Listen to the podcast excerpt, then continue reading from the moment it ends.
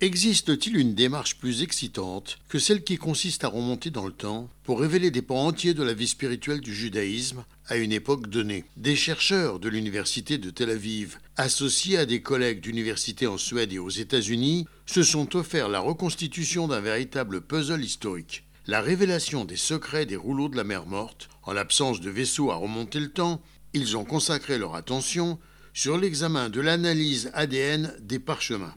Une équipe multidisciplinaire a donc réussi à rassembler des fragments d'une partie des quelques mille manuscrits de la mer morte en séquençant l'ADN de la peau des animaux sur lesquels ils ont été écrits. La reconstitution des parchemins par l'analyse de l'ancien ADN apporte un nouvel éclairage sur le monde spirituel du judaïsme à la période du Second Temple. L'étude a duré sept ans, nécessaire pour explorer des dizaines de milliers de pièces.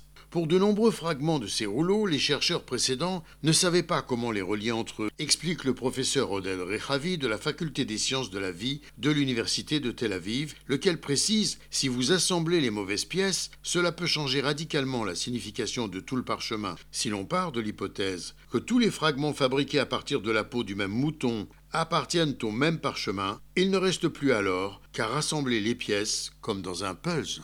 Gérard Benamou, de Tel Aviv, pour RCJ.